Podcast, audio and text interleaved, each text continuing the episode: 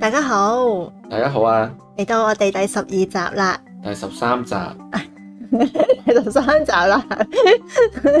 我第十三集嘅誒、呃、題目咧係好重要㗎，對大家。咁唔知啊咩咧？阿莊生，你平時有冇食早餐嘅習慣呢？誒、呃我平時有食早餐，但係我唔知係咪叫習慣咯。哦，係因啊，為對我嚟講，食早餐好似瞓覺咁，你會問會唔會問人有冇瞓覺嘅習慣啊？咁啊，哦，原來咁，即係啊係一起身你就一定要食啲嘢先至可以運作嘅，係咪咁樣？咁又唔一定嘅，嗯，係啊。咁但係就瞓醒去食嘢都係呃誒好正常好嘅。正常咯，係啊係啊。但即係亦都唔係話唔食嘢就唔可以做其他嘢。有陣時誒、呃特別放假啦，起咗身咧喺屋企喺度磨磨磨咧，磨到可能晏晝都未食過嘢，亦都唔覺得肚餓嘅。哦，原來咁，即係有陣時，即係你呢個正常嘅每日會做嘅嘢，突然之間又可能會因為某啲嘢你都會冇做到嘅。係啊，嗯，咁我有陣時都會嘅，但係我就唔係起身冇冇冇咯。我通常咧好趕嘅時候咧，唔記得咗，原來跟住到食晏嘅時候肚餓啊，原來我冇食早餐喎、咁樣嘅。哇啊經常嚟誒、都誒、要好專注啦！我而家要去食早餐啦，咁樣我先至會咯。如果唔係，我就好容易就唔記得咗噶啦。哦，我又試過唔記得咗午餐咯，係係啊，我唔知啊，因為即係喺呢啲誒做嘢嗰個做咩先做咩後嚟講，又好似對我嚟講係好清晰嘅。哦，即係係啊，係啊，係啊，時間去到嗰個位，我就哦應該去食嘢啦咁係樣，啊，係啊，係啊，莊生係咁噶，係咁好清晰所以嘅就。所以就唔會存在就係話啊忙到點就唔記得食咁樣，即係好似覺得食嘢係一個一件工作咁咯，可以咁講。嗯，即係喺阿莊生嘅字典入邊咧，係冇廢寢忘餐呢件事嘅，因為咧佢去到呢個叮嘅時間就食啊差唔多啦，食間時間啦，食嘢都係我嘅工作，係啦，係一個係啦，係一個係一個係一件公事嚟嘅，係啦，即係我要喺嗰個時間處理咗呢件工作去。係啊，你就係一個咁嘅心態咯，但係我就冇呢一個心態咯。我上個禮拜係試過食完一個叫做早餐嘅嘢啦，跟住到晚餐，如果唔係你打翻嚟，我都唔知原來我哋要食晚餐啦咁樣。我直情唔記得咗要解凍啲嘢食去煮飯都冇咗呢回事，咁你中真係途中途唔會覺得好肚餓咩？冇啊！我真係一路做一路做，哦咁多點啦，跟住再一路做，咦咁多點啦咁樣，哦，咁就過咗一日啦。係咁啊慳翻喎咁樣，係啊，係啊慳咗跟住唔少之後喎咧就啊醫藥費又翻翻嚟啦，係係啊。咁啊，不如阿莊生你講下咧，你細個嗰陣時，即係細個嘅時候一定唔會係自己整早餐噶啦，即係屋企人食咩你就食咩嗰啲噶啦，係咪？定係屋企人話你自己起身煮啦咁樣嘅？誒細個就係阿媽買麵包啊，同埋買嗰啲盒仔茶，盒仔茶即係維他奶 啊、檸盒檬仔，茶，我以為真係朝頭早飲盒仔茶，一盒盒嗰啲盒仔茶咁樣咯。哦，即咁係就係麵包加個盒仔茶。咁係啊，咁就係早餐㗎啦。哦，咁樣。嗯咁我又唔知佢哋食乜㗎喎，我即係我唔知我媽係咪都係咁食，但係就我自己就係咁咯。嗯，你有冇問過嘅？我冇留意啦，嗯。係啊，即係你而家問我，我亦都冇乜印象，可能都係咁嘅嘢，嗯，咁我細個嘅時候咧，我早餐都幾多元化嘅，係係啦，咁咧又會有誒、呃香腸煎雙蛋啦，即係一百分啦，有係陣時考試之前會有一百分咁樣食完之後先至翻學嘅，哦又有誒、呃、蝦子麵啦、係。麵包啦，你講緊小學定中學小啊？學嘅時候。哇，係係啊，因為咧我係同我太婆一齊住嘅，咁朝頭早咧佢一定係最早起身嗰個老人家唔瞓得多啊嘛，跟住佢就會煮早餐俾我食嘅啦，係咁呢個都反映真係我阿媽嗰陣時係翻工嘅，係啦，所以冇佢錯都唔會得閒搞呢啲嘢。係啦，咁同埋佢會知，譬如一個禮拜煮足五日都係蝦子麵，跟住我好悶喎，食到我唔想食，直情真係唔想食啦。佢就知道，嗯，我要轉一轉啦咁樣，咁就多咗啲唔同嘅元化。我仲記得嗰陣時誒、呃、裝飾屋企嘅時候咧，揾翻小學食嘢嗰隻早餐碟出嚟，唔捨得抌嘅， 係睇翻啲顏色，哎呀好唔記得咗啦，已經好特別啊咁樣啦。係啦，頭先你話多咗啲唔同嘅原化或者係呢啲原化好新嘅 字眼，係咩？我有感覺啊，有啊，化多咗啲唔同嘅原 化，元素咁樣啦。好啦，咁咧誒小朋友啦，你多數食麵包同埋盒仔茶啦，我咧係就比較多元化啦嗯。咁頭先聽過一啲咧，麵包啊、盒仔茶啊、蝦子麵啊、全蛋麵啊嗰啲咧，都係澱粉質嚟嘅喎。咁咧就咁我就睇到咧一個誒、嗯文章咧，同大家分享下啦，係城市大學入邊一個兒童及家庭科學中心入邊有一篇文章咧，叫做《健康飲食習慣：早餐的重要性》。咁佢咧就話一日之計在於晨，即係得得得得講咗一啲嘢之後咧，就話早餐咧對小朋友咧係特別重要嘅喎。佢話有研究發現咧，有食早餐嘅孩子咧，比沒有食早餐嘅孩子有較均衡嘅營養吸收。嗯重要嘅係咧，冇食早餐嘅孩子咧，未必可以喺午餐或者晚餐入邊彌補缺失嘅養分，真係機不可失啦咁樣。咁佢咁都好正常啫。係啦，跟住佢又講喎，早餐咁重要，誒、家長知唔知道點樣為孩子預備一份合適嘅早餐呢？咁佢又話啦，喺街上邊好容易買到中式包點啦、西式麵包啦、魚蛋燒賣啦，或者自製朱古力花生醬三文治啊呢啲高脂高鹽同埋高糖嘅食物，長遠食用咧會影響孩子嘅，會容易發胖嘅嗯，咁樣。咁好，咪都係好正常咧。係啊，呢啲嘢咁但係你又係食呢個西式麵包嘅喎，咁樣頭先聽你咁講係咪啊？係咪叫西式麵包啊都算中式係烤啩點？唔通你食應該叉燒包係、西式嘅，西式嘅。咁魚蛋燒賣嗰啲？咁又未至於魚蛋燒哦賣。嗰陣時應該未興嘅，係咯。係但係食過咁嘅西式麵包，誒、即係當然又要睇個餡啦，嗯係咪啊？嗯咁但係誒、即係但係如果淨係唔講個餡嚟講，都好冇益啊！而家係咪？好啦，咁而家睇下咯喎。根據衛生署嘅建議咧，一個均衡營養嘅早餐咧，應該包括谷物、蛋白質同埋蔬菜水果。係啦，呢啲咩咩營養金字塔啦，同時咧，配以水、低脂奶等健康食品。係啊咁佢你衞生署俾啲建議就梗係咁啦，係啦，咁佢仲有呢一啲健康嘅早餐咧，俾家長考慮嘅喎。睇下你細個有冇食過呢啲啊？除咗頭先講呢啲西食麵包，咁我咁樣讀下你話，突然之間叮啊，我都食過啊，咁樣可能瘦肉時菜湯米粉或通粉，邊個煮啊？香蕉配牛油果醬全麥麵包。哇，幾麻煩！呢、個我哋有冇試過啊？牛油果醬好似冇喎，嗯，蘋果同埋水煮雞蛋配低脂奶，低脂奶蛋花燕麥片，誒幾花巧。生菜絲牛肉或魚肉粥配腸粉，少油少醬。係呢啲其實而家你都可以參考下喎，狀生你出街食去揀呢啲咁樣都可以喎。哦係啊，就唔使食公仔麵啦。哦， 係啊，咁樣。有咩有咩好啊？係嘛？應該包括谷物、蛋白質同埋蔬菜水果，同時配以水、低脂奶等健康飲品啊嘛。咁又好難，而家坊間食一個早餐，你又可以揾到有水果嘅喎。咁你可以誒、呃、買個生果嘅。嗱、哦，好啦，咁就講呢一樣嘢啦嚇。咁你就應該冇啦，細個嗰陣時冇呢啲食呢啲均衡嘅早餐啦。係啊，係咁好啦，咁到大個咯喎。咁係大個其實你自己可以決定食早餐嘅時候，你又會常你又會通常食咩早餐呢？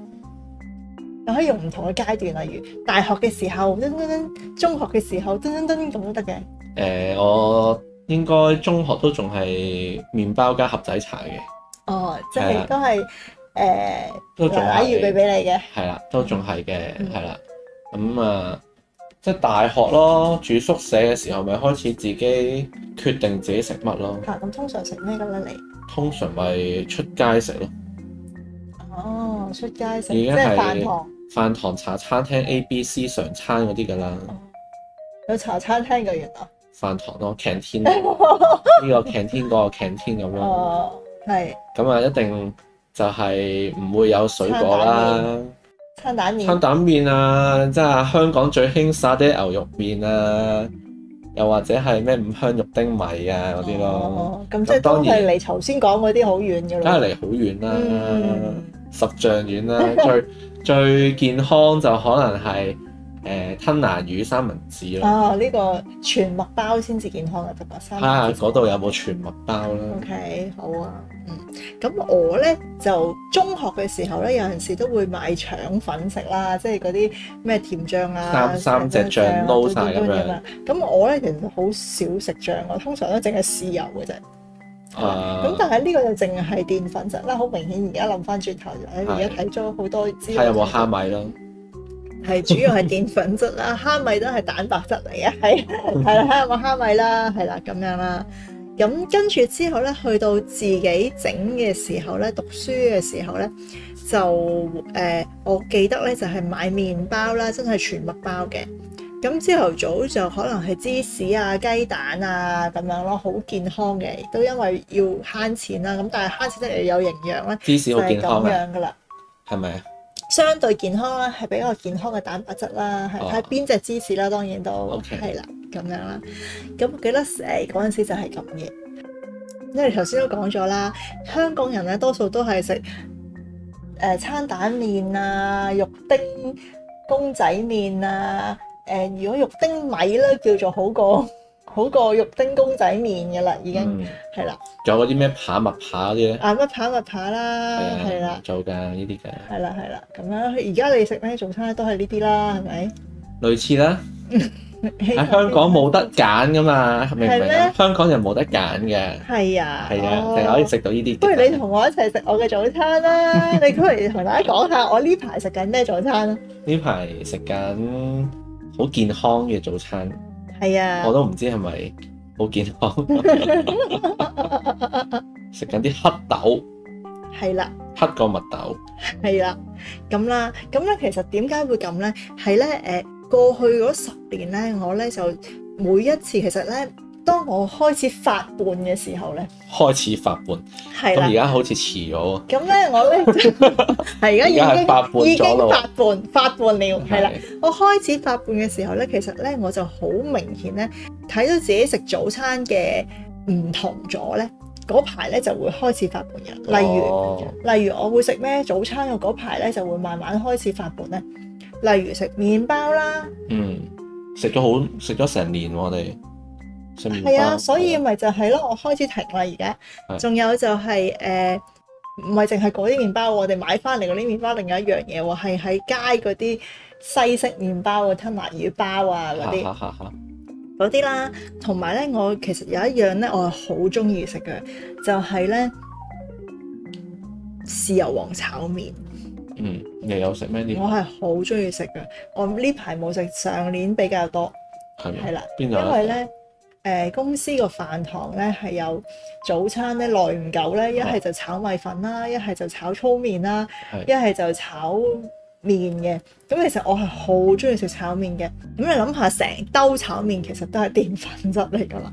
嗰排咧就會誒、呃慢慢咧就知道自己就開始發胖嘅。咁我有食咩早餐嗰排咧係叫做好啲嘅咧，就係食黑豆就咯。係食黑豆啦，呢個其中一樣 啦。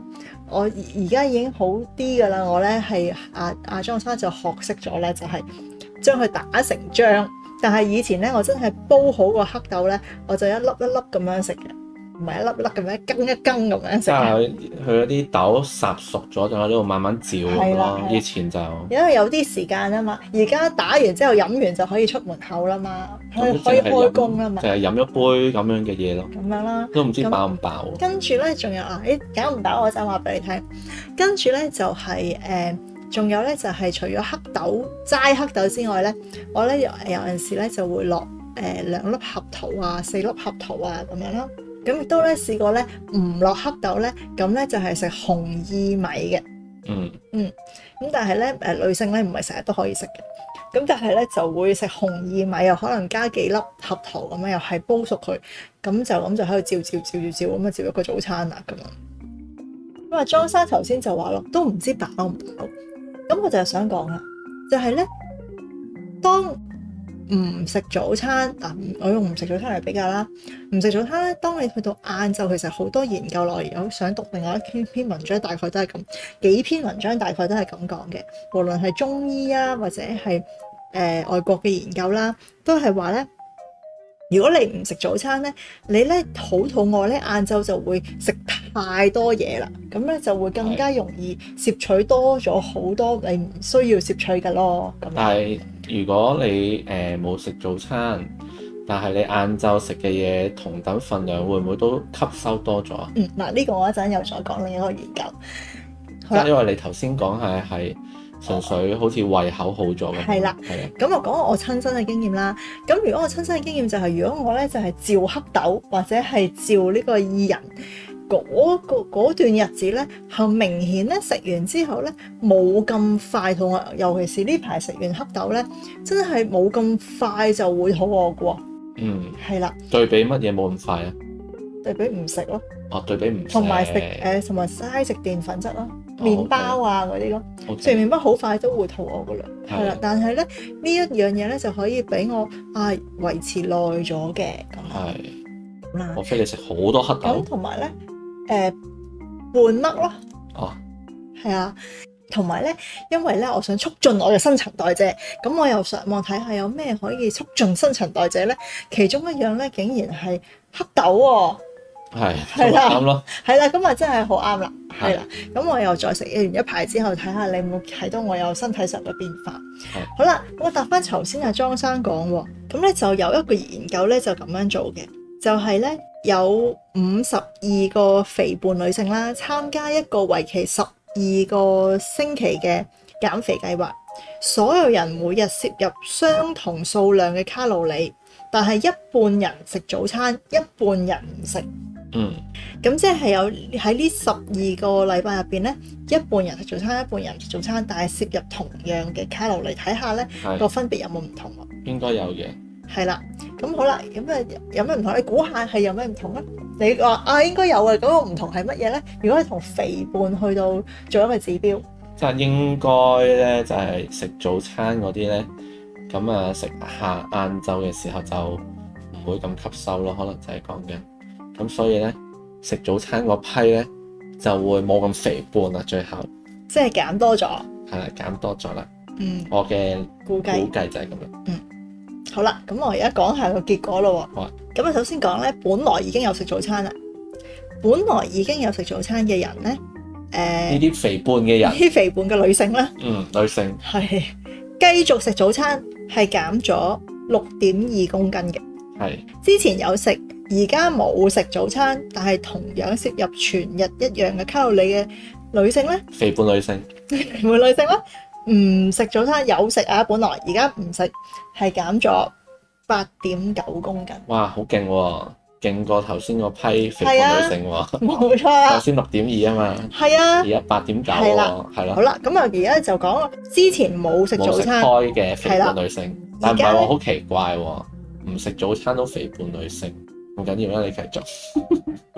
唔食早餐之後，個頭先嘅理論係唔食早餐之後會吸收多啲啊嘛，唔咁所以咪係，好，肥胖咯。但係通常肥胖嘅人唔會唔食早餐嘅咩？嗱，咁點解你有呢個諗法咧？嗱，一陣又講下另一樣 嘢。咁我而家講埋，你想聽邊樣先你啊？繼續講埋係啦先，係之前一直都冇食早餐，咁而家又繼續唔食早餐，係十二個禮拜之後咧就減咗六公斤。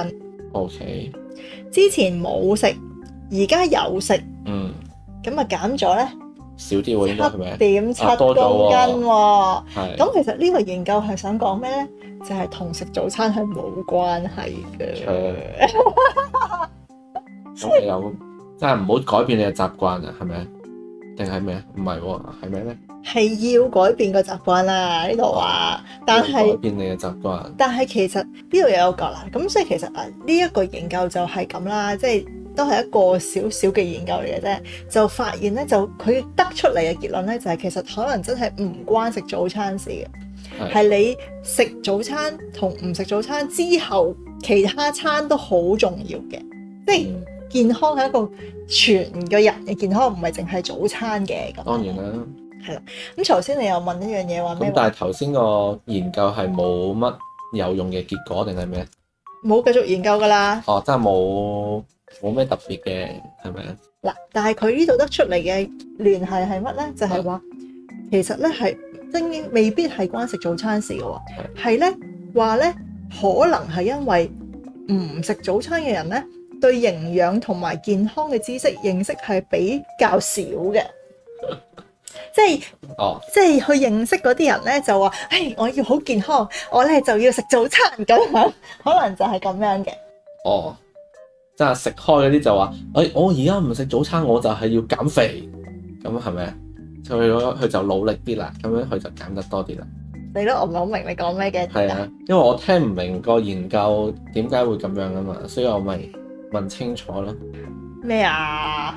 因為你話啱啱唔食早餐嘅人，就無啦啦食早餐，因為會覺得哦食早餐係健康唔啲啊嘛，係啊，係因為佢參與研究啊。因為參與研究因為嗱有一個研究嗯，有一個研究咧就係、想講係咪真係關食早餐事咧，所以就揾咗兩批人去做呢個研究，咁同埋跟我住知發現咧你，就但係我係冇想關係。我知你話發現冇關係，所以就係頭先得出嚟嘅咩六啊七啊八啊，其實都冇關係咯。係啊啦，哦，OK，佢就係想講就係話根本又唔關係嘅喎。咁點解啲人成日講話要食早餐真真真咧？就係、因為佢嘅佢就認為啊，呢、個研究咧就有一個研究又認為咯，研究就話咧，可能因為唔食早餐嘅人咧，對營養同埋健康知識嘅了解比較少嘅。哦，係咪都唔係好明咧？唔係我唔知你呢句有咩意思啦。總之就係話頭先嗰個研究呢，你係最後係同呢個食唔食早餐減得多與少係冇關係咯。頭先嗰個研究係咁樣咯。係好係啊，啦，因為我頭先一路講咧，讀嘅唔同嘅咧，都係話有關係啊嘛，好重要㗎，唔食早餐有咁有咁有嗰樣啊嘛，咁樣啊嘛。咁但係原來有另另外一啲研究咧，就係話其實係冇關係㗎，咁樣嗯誒，因為頭先你嗰個研究係講緊邊個減得多啲啊嘛，即係邊一種類嘅人可以減多啲啊嘛。咁但係我又真係唔能夠話直接話哦一個人誒、食開早餐而唔去食嘅話，究竟減唔減到嘛？因為最後四批人都減到肥，係啊，因為佢哋涉及佢哋誒攝入同樣嘅卡路里啊嘛，即係哦可能佢哋係咯，佢哋攝入嘅卡路里係一樣㗎嘛。攝入同唔係，因為嗱頭先個研究只係比較大家攝取同樣嘅卡路里，而喺四個唔同嘅組別去減咗幾多嘅 kg 啊嘛。係啊，咁但係唔代唔係講緊話一個人究竟食早餐定唔食早餐係可以冇咁重啊嘛。所以我咪覺得頭先嗰個研究只只係代表，即係代表咗減幾多係冇關係咯。而唔哦，能夠解釋究竟一個人食早餐定係唔食早餐呢，係可以減肥咯，咁又係喎，嗯。係咯，所以我就要問清楚，因為我聽聽唔到啊嘛，頭先聽唔到究竟究竟呢個研究究竟研究咗啲乜嘢啊嘛，哦，係啊，因為咧呢篇我睇嘅另外呢一篇咧係 BBC 入邊寫嘅咧，我都睇咗，睇完又睇，睇完又睇，想了因為咧佢同平時人哋講話食早餐好重要啊，一定要食早餐有少少唔同嘅，因為佢嘅題目咧就係、食早餐真係咁重要咩？咁所以咧吸引我啦。係咁我覺得哇，佢入邊好豐富啊！咁所以咧，我都係要再慢慢去睇，我先至講到呢一啲。頭先我講過呢啲咧，我都要寫低。嗯。我最近有個朋友咧講過咧話一六八呢個健康嘅飲食方法喎，嗯哼，係啦。咁我最近先聽嘅啫。咁佢話係其實已經流行咗好耐㗎啦。咁咧就係咧一日二十四小時入邊咧有十六個鐘頭唔食嘢。係咁啊，當然包括瞓覺嘅時間啦，係咪？咁跟住嗰八個鐘咧，就係、正常咁食，就唔係暴食唔係暴飲暴食嘅，大家聽住，係啦，就正常咁樣食嘅，哦，咁樣咧就會咧達到到一個健康嘅狀態咁樣，咁如果八個鐘係咁食嘅話，咪正常咁食，唔係咁食，正常咁食，咪即係淨係食晏晝同食晚餐咪做到咯，咪係八啊，個鐘可咯，以咁講啊，係你咪啊可？以咁講啊，係咁啊，又好似啊，你繼續先啦。但係因為咁咁樣計落去就係唔食早餐嘅減肥法。係啊，呢個又係喎，真係喎。啊我我呢個朋友就係咁講，我話咁係咪要誒、呃晚餐早啲食啊？佢話唔係啊，我係誒唔食早餐啊咁樣。啊咁但係誒、呃午餐咧都係要正常控制咁食，夜晚咧就又係正常咁食咁啊樣。係係咁，佢就話覺得咧健康咗嘅個人真係嗯咁樣咯。係係啊，咁嗱呢個就係又係同頭先講嗰啲家長要俾小朋友食豐富嘅早餐啊，中醫又話如果唔食早餐點點點啊，外國又有好多人話誒好多研究又話一定食早餐啊咁樣，咁又係有啲唔同嘅喎。但係會唔會係誒、小朋友有小朋友嘅理論，大人有大人嘅理論啊？係㗎，有可能㗎。係係咯，啊因為我係覺得早餐係好重要嘅，因為咧誒翻學嘅時候咧係會有啲同學因為冇食早餐而暈低嘅啊，，係啊，係係啊咯，，所以我又覺得誒係咯，同埋你話如果你話兒童都仲係成長緊啊嘛，嗯，咁你話哦無啦啦唔食一餐會唔會就真係吸收少咗營養咧咁樣？但係大人又唔同喎，嗯啊個個大人都肥屍大隻噶嘛。嗯咁我估係㗎食食少一餐應該應該餓唔死嘅，應該唔會暈低嘅。同埋餓少誒、呃、餓去一餐，可能頭腦清晰啲添，啊嗱，係啦咁好啦，咁我又做講一嘢本都爽手啲冇啊。錯啦，咁我又要講一本書啦。咁咧話説咧，都成我諗都成十年前定幾多年前，我睇過一本書，我真係買翻屋企睇，因為實在太奇怪啦！呢、個書名就係、叫《一日一餐的健康奇蹟》，係係日本咧一個醫生寫嘅喎。嗯佢話咧，佢大概四十五歲到咧就開始實踐實行一日一餐嘅呢一樣嘅誒、嗯食嘢嘅習慣。嗯，係咪太忙啊？去做醫生，佢係特登 好咁似樣你咁喎。喎、佢直情話咧，自己咧係誒沉醉喺呢個空腹嘅感覺，佢估估估咧就係一件好事啦咁樣。嗯，我好記得嗰本書，大概我睇到呢度，哇咁樣嘅咁樣哇係啊啦咯，走火入魔啊呢啲。咁喎、跟住佢佢又講話佢唔知幾多歲咧，睇落去係似三十歲咁樣喎、嗯，三十歲 啦，睇落似三十歲啦。唔知幾多歲，佢四十五歲開始實行呢一 OK，OK 件事嘅係係，咁你都唔知幾多歲人哋睇落佢似話佢似三十歲咁樣，係好。跟住我就話，即係俾呢個書嘅書名啊，改名幾重要，俾呢個書佢本書有冇樣㗎？有㗎，係。係係咪啊，真係似等我即刻俾你睇 下， 嗱呢一個，嗯，你話佢似幾多歲嘅？佢誒五十七歲，佢嘅腦年齡翻到去三十八歲，係骨質年齡翻到去二十八歲，係血管年齡有二十六歲啊，嗯，勁啊勁啊！犀利！不過個樣都係五啊幾歲，係啊，冇錯，喺啊裝修嘅角度，係個樣係唔係幾熟咁樣咯。